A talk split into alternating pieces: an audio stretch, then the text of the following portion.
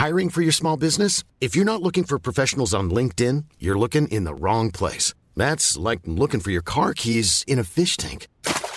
LinkedIn helps you hire professionals you can't find anywhere else, even those who aren't actively searching for a new job but might be open to the perfect role. In a given month, over 70% of LinkedIn users don't even visit other leading job sites. So start looking in the right place. With LinkedIn, you can hire professionals like a professional. Post your free job on linkedin.com slash people today. Economía pesada.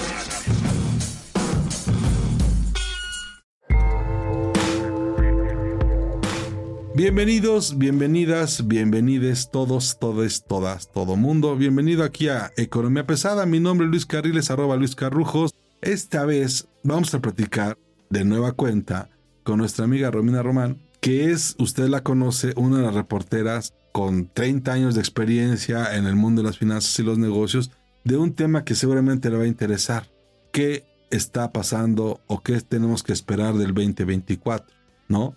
Como usted sabe, Romina habla con todo mundo, habla con empresarios, habla con funcionarios, habla con analistas y seguramente de todo esto que le están contando a ella, nos puede dar hoy una pincelada sin costo extra. señores, señores, Romina Román, ¿cómo estás, Romina? Como siempre, feliz, divertida y encantada de que me hayas vuelto a invitar a este programa Economía Pesada, que además me fascina. Oiga, a ver, tú has hablado con todo el mundo, llevas probablemente entre diciembre y enero hablando de lo que va a pasar este año. Tenemos elecciones, tenemos elecciones en Estados Unidos, tenemos elecciones en México, tenemos un ambiente político que está haciendo cortocircuito por todos lados. Tenemos un ambiente económico que está como tomando espacio, distancia de lo que está ocurriendo. Un poquito, eh, me recuerda un poco lo que pasó en el 93, ¿no? En México, que, que tomabas distancia para ver qué viene, con lo que sigue, cuéntanos, ¿qué te han dicho? ¿Qué tenemos que esperar? ¿Por dónde vienen las pelotas? Pues mira, de entrada se esperaría un crecimiento más o menos como de entre 2, 2.5% en el mejor de los casos, pero como bien dices tú, estamos ya propiamente en un periodo electoral en el que puede ocurrir de todo. Ahora también está esta amenaza o este fantasma de, de, la reforma pues al sistema laboral, al sistema de pensiones, hay mucha expectativa alrededor de esto. Se ha comentado, todavía no hay ni siquiera un acercamiento formal con los representantes del Consejo Coordinador Empresarial o con la industria de las afores para analizar qué vendría de esta reforma. Sin embargo, pues eh, alguna mala decisión que pudiese ser de hacer una, como lo dijo el presidente López Obrador, una contrarreforma a la que presentó en su momento el expresidente Ernesto Cedillo y que entró en vigor en el 97, que pudiera dar marcha atrás a las afores, sería por supuesto una pésima señal para los inversionistas y entonces estas expectativas que se tienen de un buen tipo de cambio, que puede rondar entre los 17, 17 y medio, una progresiva, lenta, pero finalmente progresiva disminución de la inflación. Y este, aunque no como, como se quisiera ni que es el deseable, pero finalmente es un crecimiento económico, un aumento en la inversión extranjera y nacional. Y bueno, pues esta expectativa que ha generado el nearshoring sí podrían irse por la borda si algo sale mal con esta reforma al sistema de pensiones y al sistema laboral que pues ha generado y ha despertado muchísima expectativa. Pues, a ver, ¿crees que el nearshoring sea la solución? ¿Crees que vamos a aprovechar con lo que está haciendo el presidente, con lo que está haciendo en términos de política económica, de promoción de inversiones y demás? Eh, ¿Crees que vamos a aprovechar el nearshoring como se debería? Por supuesto que no, falta muchísimo por hacer. En principio, el tema de la inseguridad, eh, pues sí genera mucho temor entre muchos, entre una gran diversidad de inversionistas quienes tienen que pagar su derecho de piso para que puedan dejarlos trabajar tranquilos. El presidente lo hemos visto desde hace ya prácticamente seis años, que su sector favorito de ninguna y absolutamente son el sector privado ni los empresarios tiene ahí a sus consentidos, a determinados empresarios consentidos, pero nunca ha habido un espaldarazo o un apoyo, al menos abierto, a lo mejor en, en lo oscurito, a lo mejor tiene sus acuerdos pues muy, muy internos, pero nunca, siempre ha tenido un tema ahí con el sector empresarial, siempre ha estado, pues digamos que en jaloneo, en conflicto. Entonces, pues si no hay apoyo al sector empresarial, pues es difícil que el nearshoring pueda detonar como debe de ser, ¿no?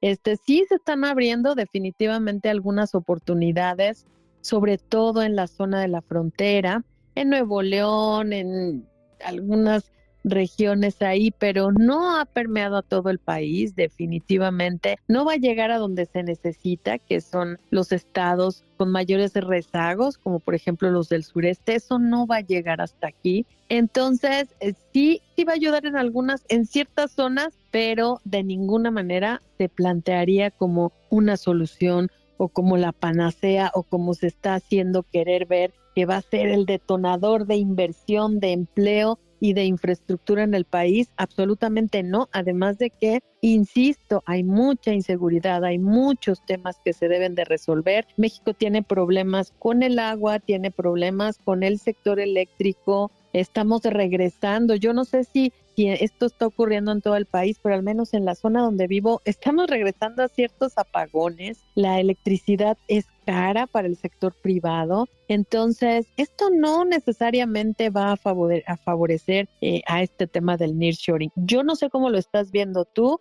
pero eh, esa es la percepción que tiene la gran mayoría de los empresarios. Yo, yo tengo la impresión de que este, los empresarios están tomando distancia de un montón de cosas, esperando más bien qué ocurre después de la elección de, de, junio este, y tomar decisiones hacia el segundo semestre de este año, pensando en el 2025. Yo creo que lo que vamos a ver este año es economía inercial en muchos sentidos. Vamos a ver un gobierno agresivo con las tasas. ¿no? El gran miedo del presidente es el dólar, este, un resbalón del dólar y va a seguir apostando digo, no lo dice, ¿verdad? pero así está ocurriendo, a altas tasas de interés para mantener el flujo del dólar. Nadie se va a meter a revisar, aunque deberían, de dónde vienen los dólares que están llegando a Estados Unidos, a qué zonas, qué origen tienen, si todo es realmente trabajo legítimo. Las remesas siguen siendo el segundo ingreso más importante, más allá de todo lo que está haciendo. Y hay regiones que siguen creciendo a ritmos increíblemente altos y, como el caso de Guanajuato o el caso de Nuevo León o algunas zonas de Nuevo León, ¿no? Que, crecen por arriba de la media. Entonces, la Ciudad de México creo que está arribita del promedio, no mucho, pero sí está como por arriba del promedio. Pero Guanajuato y, Nuevo León, pues sí son como, como en otra cosa, ¿no? Este, una pegada al tren de automotriz, ¿no? A la exportación, al sector automotriz, a la fabricación de este, autopartes, autos y demás, y el otro pegado pues, al comercio exterior. Hay regiones que creo tienen potencial, caso Puebla, ¿no? Querétaro, Puebla, que podrían despegar, pero siguen, digamos, en este, como parte de este proceso, pero hay zonas que pues de plano yo estoy viendo que, que no, no, no, van a despegar y en el average pues te, te reducen las posibilidades. Lo que sí veo es un enorme crecimiento del mercado eh, negro, ¿no? De este, de todo. Antes era como, como focalizado, por ejemplo, la venta de eh, paca, ¿no? Esta, hoy ya hasta, hasta locales tienen, ¿no? Entonces, este, esto te está diciendo que ni modo que esa paca la pagues con, con un agente aduanal y, y, pagues los impuestos y porque pues encuentras ropa de enorme precio, de gran precio, de gran valor, de grandes marcas, a precios ridículos, ¿no? Entonces, antes se vendían en los mercados, en los tianguis, en días específicos, pero ahora ya hay puntos de venta en prácticamente todas las ciudades medias y grandes de México, donde ya encuentras esa parte como más organizada, ¿no? Pero además tienes toda la razón y es cierto, cada vez que viene un periodo electoral, los inversionistas se toman una ligera pausa para eh, pues ver cómo está el ambiente. Digo, aquí hay de dos, ¿no? O sea, o es Claudia Sheinbaum o es eh, Xochitl. Sin embargo, pues sí están empezando a conocer pues cuáles van a ser las directrices del siguiente gobierno. Y sí, o sea, se esperan un poquito, unos meses para anunciar sus planes de inversión o su arribo a México, que eh, sí han estado llegando, por ejemplo, varias franquicias, muchas de, eh, relacionadas con el sector de alimentos. Sin embargo, yo creo que en tanto se vayan acercando, que ya falta muy poco, sí, eh, me parece que los planes de expansión y o de inversión sí van a, van a pausarse ligeramente, eh, pues unos meses. Eso es definitivo, ¿no? Otro tema que también no ayudaría como del todo es este incentivo a la inversión, ¿no? No hay como muchos incentivos, como tú dices, hay, eh, están muy focalizados en algunas regiones, pero por lo, por lo pronto eh, vemos cómo ha sido la estrategia eh, tributaria de este sexenio, ha sido de las más agresivas, el SAT o cobra o cobra.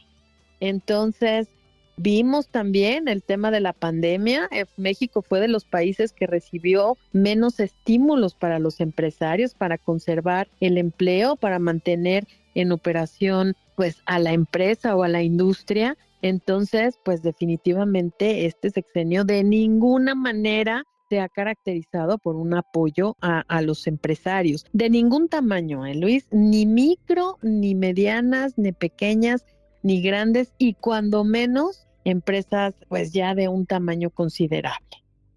A ver, más o menos hemos visto el desempeño del gabinete de la 4T, ¿no?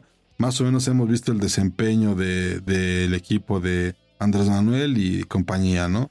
Ahora, la pregunta del millón es, y de verdad es pregunta, ¿crees que podría hacerse peor con el siguiente gobierno en el caso de Claudia Sheinbaum o en el caso de que llegara este Xochitl Galvez? ¿Crees que podría empeorar esto?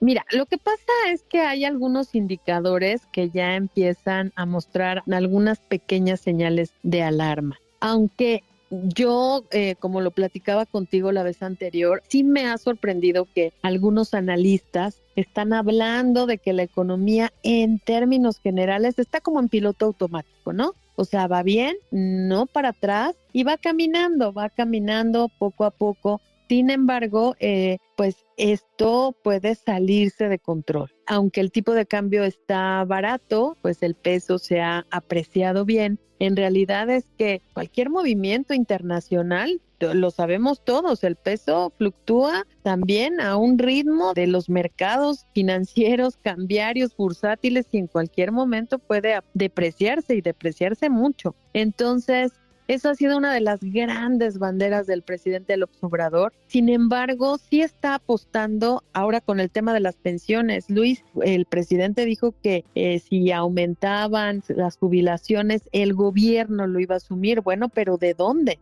Si ya ha echado mano de los fideicomisos, ya ha echado mano de recortes al gasto, adelgazó la estructura burocrática tremendamente y ahora está recurriendo a más endeudamiento. Entonces, algún desajuste que pueda provenir de un choque externo o de algo que, que se les salga de las manos, sí podría representar un riesgo para el siguiente gobierno. Yo creo que va a seguirse en piloto automático, va a haber el cambio de mandos, pero pues finalmente el riesgo está latente ahí. Los analistas sí están preocupados por este aumento en la deuda y por algunos otros indicadores, ¿no? No sé cómo lo estás viendo tú. Los analistas están preocupados por el aumento de la deuda y los analistas están preocupados por el tema de las afores, por el tema del, de esta reforma de, o sea, yo no sé, digo, no, no, no, me tranquiliza por un lado cuando él dice, lo va a poner el gobierno, pero por el otro dices tú, ¿y de dónde lo vas a sacar? Ahora, no ha puesto nada en la mesa, ¿eh? No, no, porque además ni siquiera se ha reunido, ni han habido reuniones previas con la industria, con el sector de las afores, con los involucrados en el sector de pensiones, ¿no? La verdad es que nos contaron a nosotros, eh, me, platicaron que, la, que se acercaron algunos maestros y que le hablaron de sus pensiones y que estaban recibiendo muy poquito. Entonces hizo dos, tres preguntas el presidente y de repente pues lanza su, su buscapié, ¿no? Empieza a pisar el terreno, y a sondear a ver qué, qué puede sacar. Y cuando él ve que empieza a sacar chispas esta propuesta, pues le sigue. Lo que me han dicho es que no prevén que sea una reforma que toque mayormente a las afores, la reforma que se hizo en el 2020 ya había tocado una mayor aportación patronal para las personas pues afiliadas al IMSS, ¿no? Los, los derechohabientes, no, no, más bien los, los trabajadores afiliados al IMSS, porque bueno, derechohabientes, hay muchos los familiares de, de los trabajadores. Pero este había aumentado la aportación patronal, también puso un límite, un tope a las comisiones de las AFORES. Esta aportación iba a ser como progresiva. Eh, bueno, se dieron varios cambios importantes que en principio no le encantaron a las afores, pero bueno, pues finalmente pues se tuvieron que ir ajustando. Si bien es cierto que incluso se manifestaron en contra de los topes a las comisiones y hubo algunas afores que se ampararon y demás, bueno, esto no no ha habido ninguna consecuencia de esto. Entonces, después de esta reforma al 2020, la idea es que ya no se toque mayormente a las afores. Lo que, lo que busca el presidente, según este, me platicaron, es que los burócratas y muchos maestros, haz de cuenta, ganan 5 mil pesos en su salario eh, neto, pero con compensaciones, la compensación de puntualidad, el bono por esto, el bono por lo, o sea, los 20 mil bonos, el salario puede llegar hasta 20 mil pesos, haz de cuenta, ¿no?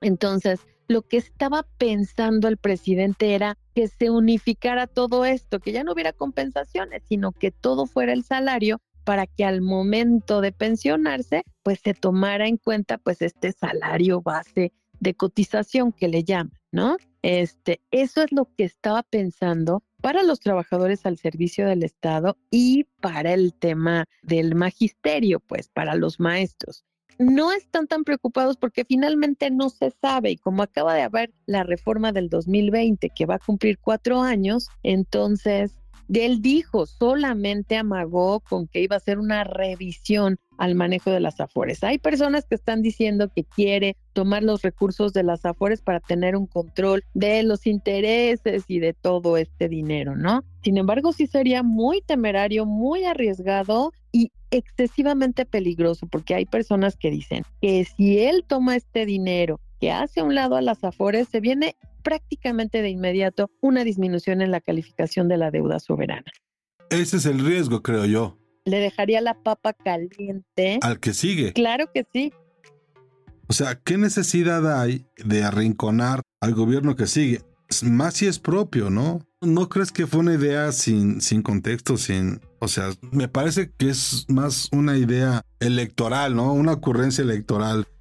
Una ocurrencia electoral por supuesto, de decir, yo voy a hacer que las pensiones sean maravillosas y que ¿Cómo es eso de que cobran solo 30% de su último salario? Que eso no es eh, en, efecto lo más correcto, ¿eh? porque con esta reforma y con este aumento en la aportación patronal, la idea es que si subiera como a 30% esta famosa tasa de reemplazo que le llaman, ¿no? Que es si tú ganas 10 mil pesos, que eso fue tu último salario de trabajador ya en la pensión, vas a, vas a recibir el 70% el presidente decía que ganaban el 30. Sí, en efecto, eso sí ocurría, pues hace todavía algunos años, pero con esta reforma la idea era subirla. Entonces, sí, por supuesto, tiene unos tintes absolutamente electorales, pues para apuntalar la campaña de, de su candidata en esta, me parece, una elección de Estado y evidentemente también, este, pues pisar el terreno, hacer ruido,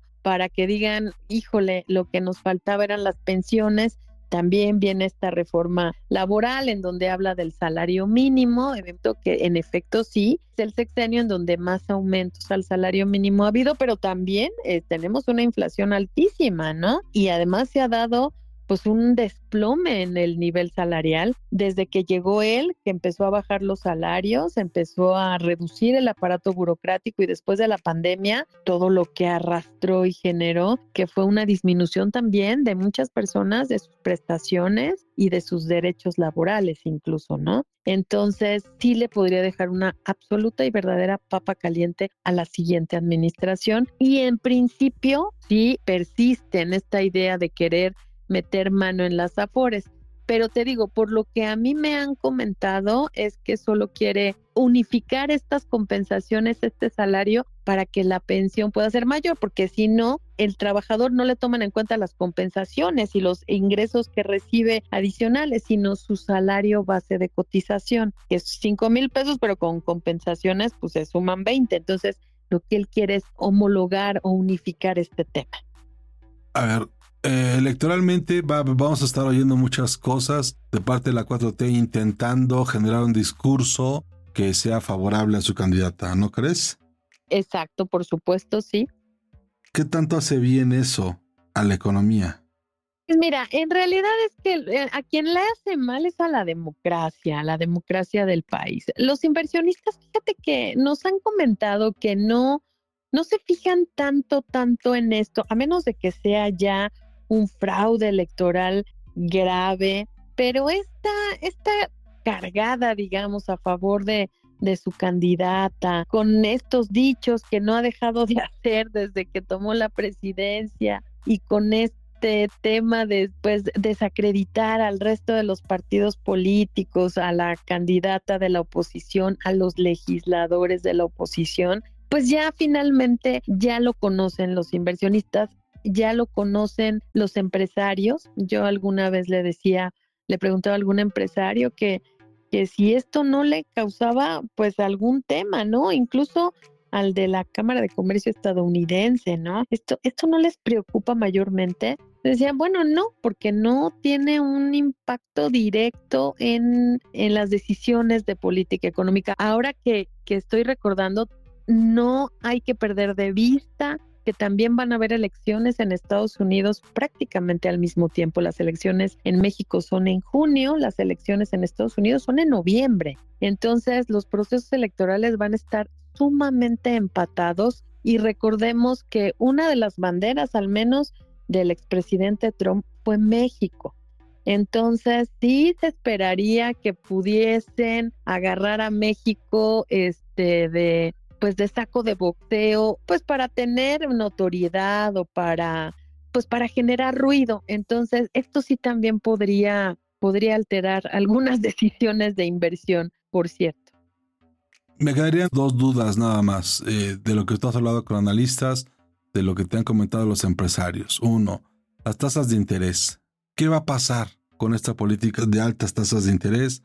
Donde las historias que se cuentan son de el gobierno quiere una cosa, Banjico quiere otra y hasta ahorita ha prevalecido la idea de, la 4T de mantenerlas altas. Pues mira, es que en realidad em, las tasas de interés, eh, de acuerdo a la política económica, a la política monetaria del Banco de México, es que sí se tienen que mantener altas para pues desincentivar el consumo y que esto pueda generar una disminución en la inflación. La inflación ha ido ligeramente a la baja y bueno, pues evidentemente este nivel de tasas de interés pues está atrayendo a pues inversionistas, inversionistas extranjeros, están aprovechando este rango de tasas de interés altas. Sin embargo, nosotros, bueno, eh, platicamos hace algunas semanas con el subgobernador del Banco de México, Jonathan Heath, y nos comentaba que hacia la segunda mitad del año, hacia junio tal vez, eh, las tasas de interés podrían empezar a bajar,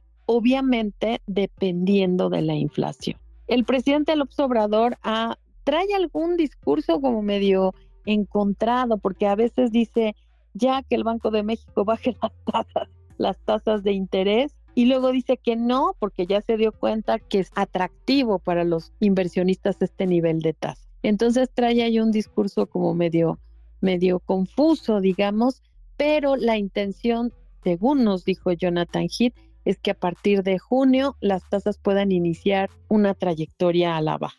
¿Qué tanto? No va a ser muy progresivo, va a ser muy poco. ¿Y qué tan rápido? No, tiene que ser de manera muy moderada, tiene que ser muy paulatino y evidentemente pensando en que sí eh, está bajando la inflación. Esto tiene que ir súper de la mano. Eh, de hecho, las reducciones van a ser muy escalonadas. Eh, la inflación no está, no está cediendo, eso es, otra cosa. Muy mínimo, ¿eh? La inflación no cede y yo no creo, no veo cómo. Los dos acelerones de fin de año nos dicen que la cuesta de enero va, va a ser hasta marzo. Oye, y la última cosa, Pemex y CFE son una bomba de tiempo, ¿sí o no? Pues mira, es que no hay forma de darle la vuelta a las cifras del, de Pemex. Por supuesto que no hay vuelta. sigue siendo para los analistas una, una papa caliente, sigue siendo una empresa productiva del Estado que no da resultados, que no genera ingresos, que es, es echarle dinero bueno al malo, porque sigue siendo un paciente grave que se encuentra en terapia intensiva y que ya está propiamente desahuciado. El presidente ha querido, tiene la ilusión, digamos, de que pueda ser rentable Pemex y tú mejor que nadie sabes que eso es muy complicado, muy complicado. Yo no sé cómo tú estás viendo la situación de Pemex. Por lo que yo veo, no da los números, este, ni en refinación, ni en producción, ni nada. Pero con la gente que tú hablas, ¿qué te dicen? ¿Ellos están preocupados, no están preocupados por la situación de Pemex afuera? Pues sí, sí están preocupados porque finalmente, eh, Luis, la situación de Pemex, ya vimos que hubo una disminución en las calificaciones en el 2023 y esta disminución en las calificaciones que además no hay visto para mejorar, o sea, no se prevé una mejoría, eh, también pueden arrastrar, y esa es la preocupación de los analistas, que pueden arrastrar a una perspectiva menor para la calificación de la deuda soberana de México. De hecho, desde hace mucho tiempo, justo en parte por la situación de Pemex, se habría esperado un ajuste a la baja. Esto no ha ocurrido porque finalmente las finanzas públicas se mantienen estables. Digo, el populismo y los dichos y las amenazas y los amagos son aparte, pero lo que, lo que están viendo los analistas es que las finanzas se mantienen estables, con un aumento importante de la deuda, pero estables. Esto ha generado que no disminuyan la calificación de la deuda soberana, pero a Pemex ya le bajaron la evaluación y con perspectiva negativa.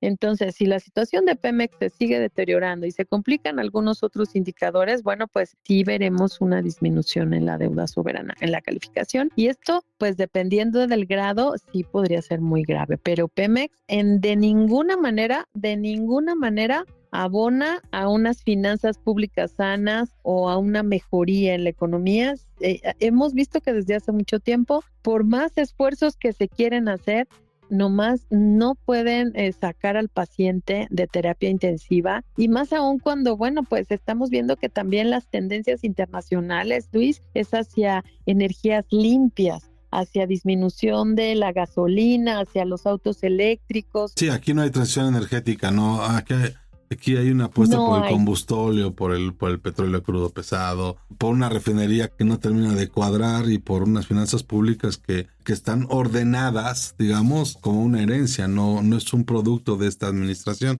Es curioso que el principal trabajo de, de los neoliberales, que fue mantener una parte este, estable en las finanzas públicas, sea el principal objetivo de un presidente que, que le encanta gastar y ver de dónde se agarra el dinero para todo esto. No, es, es, una. Es extrañísimo estas cosas y que se haya llevado por entre las patas todo esto. nada más me quedaría una cosa. Estado de Derecho. ¿Qué te dicen los empresarios y los analistas del Estado de Derecho en México? Pues mira, el Estado de Derecho es algo que desde hace muchísimos, muchísimas décadas ha preocupado. Eh, yo recuerdo en alguna convención bancaria donde el exsecretario de Hacienda, José Ángel Gurría, decía, había, hubo un debate fuerte, imagínate entonces, primero las leyes y después el crédito. ¿Qué debe de ser primero? Desde ahí el Estado de Derecho es muy cuestionable Ahora, bueno, pues desafortunadamente hemos visto que en este sexenio se han cambiado las reglas del juego, acuerdos que ya se tenían en sectores claves como el energético se han dado marcha atrás, vimos lo que ocurrió con el aeropuerto. Entonces, sí les preocupa el Estado de Derecho, por supuesto, pero eh, en este momento lo, lo, que están viendo más de cerca es este tema de la conducción de la política económica, de que se mantenga estable. Y eh, bueno, pues vemos que dentro de las peticiones que le están haciendo a las candidatas en estos pliegos petitorios que les van a entregar en esta serie de propuestas, siempre dentro de los tres primeros puntos está el Estado de Derecho, invariablemente. Qué barbaridad. Esa es, esa es una de las cosas más extrañas del mundo, sobre todo hablando de un sexenio que está por terminar. ¿no? Yo me acuerdo eh, todavía en el sexenio que le entregan a Carlos Salinas de Gortari y Miguel de la Madrid, el gobierno le dice, entregamos un gobierno en paz social.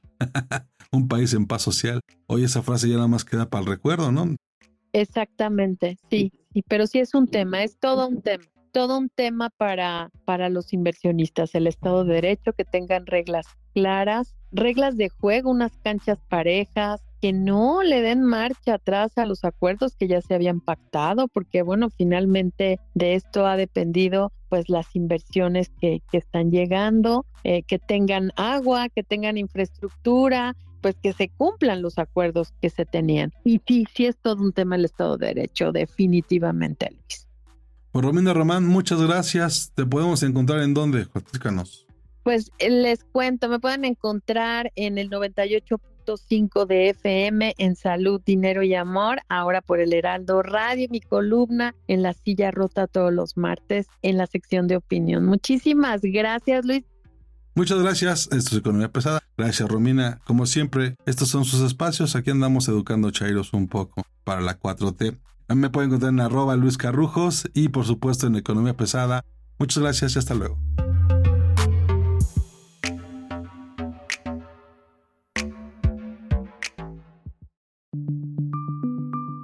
Esta es una producción de la Organización Editorial Mexicana.